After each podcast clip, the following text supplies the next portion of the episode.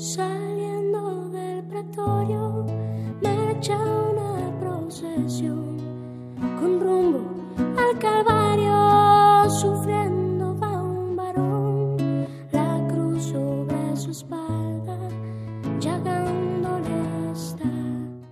Hermanos y hermanas, reciban un cordial saludo. Les habla el Padre Gustavo Amel de la Congregación Religiosa de los Siervos Misioneros de la Santísima Trinidad, desde nuestra parroquia de Sagrado Corazón de Jesús, en Camden, Mississippi.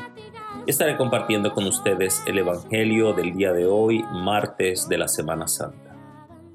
En el nombre del Padre y del Hijo y del Espíritu Santo. Amén. Lectura del Santo Evangelio según San Juan, capítulo 13 versículos del 21 al 33 y del 36 al 38.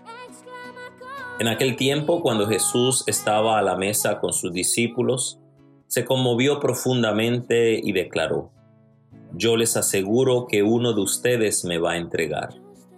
Los discípulos se miraron perplejos unos a otros, porque no sabían de quién hablaba.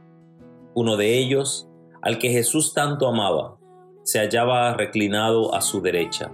Simón Pedro le hizo una seña y le preguntó, ¿de quién lo dice?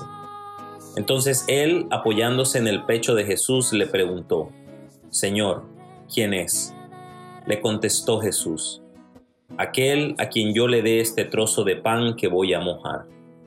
Mojó el pan y se lo dio a Judas, hijo de Simón el Iscariote, y tras el bocado entró en él Satanás.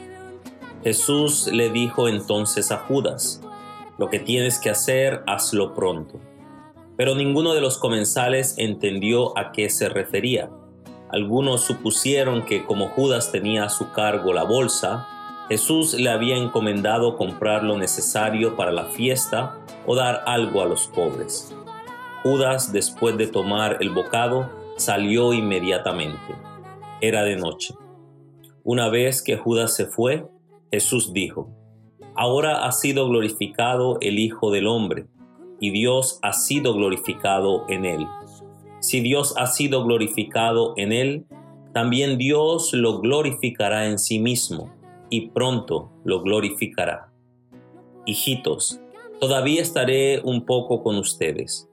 Me buscarán, pero como les dije a los judíos, así se los digo a ustedes ahora a donde yo voy ustedes no pueden ir. Simón Pedro le dijo, Señor, ¿a dónde vas? Jesús les respondió, A donde yo voy, no me puedes seguir ahora, me seguirás más tarde. Pedro replicó, Señor, ¿por qué no puedo seguirte ahora? Yo daré mi vida por ti. Jesús le contestó, ¿con qué darás tu vida por mí? Yo te aseguro que no cantará el gallo antes de que me hayas negado tres veces. Palabra del Señor.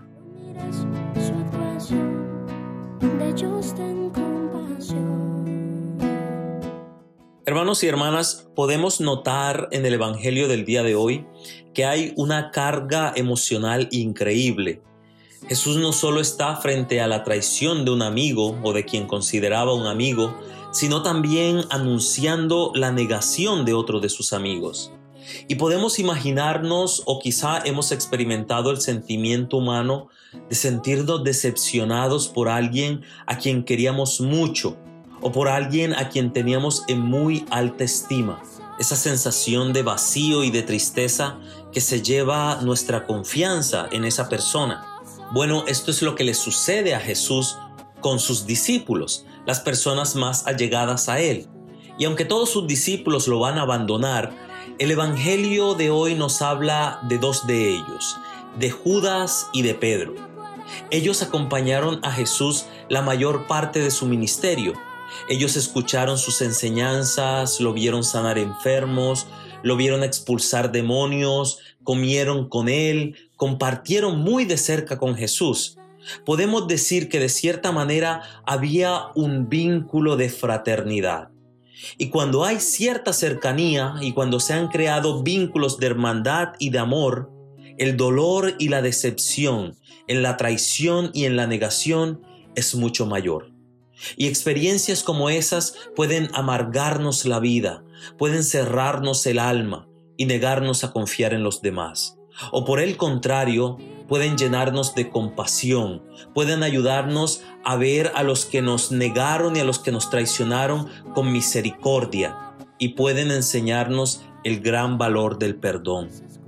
Este Evangelio nos da una gran lección para nuestras vidas, ya que nos señala una de las grandes paradojas del ser humano, y es el hecho de que es en nuestro círculo más cercano, entre nuestros seres más queridos, donde aprendemos sobre el amor, sobre los valores, sobre el respeto. Pero irónicamente, las heridas más grandes de nuestra vida, las más profundas, las que nos marcan y las que tardamos en sanar, las recibimos de las personas más cercanas a nosotros, de nuestros padres, de nuestros hijos, de nuestros esposos, de nuestros familiares y de aquellos a quienes considerábamos como nuestros hermanos y amigos más cercanos. Y esto sucede porque ellos nos aman con un amor imperfecto. El único que puede llegar a amarnos con un corazón perfecto es Dios. Y esto se ve reflejado en su Hijo Jesucristo. En este Evangelio no hay palabras de resentimiento, no hay palabras de que muestren un deseo de desquite o de venganza. Solo vemos una inmensa calma, vemos honestidad y vemos paciencia. Es muchísimo lo que podemos aprender meditando en la actitud de Jesús frente a la traición y a la negación de dos de sus amigos. Si esa es la actitud de Jesús, ¿cuál es la nuestra? Que el Señor nos bendiga siempre.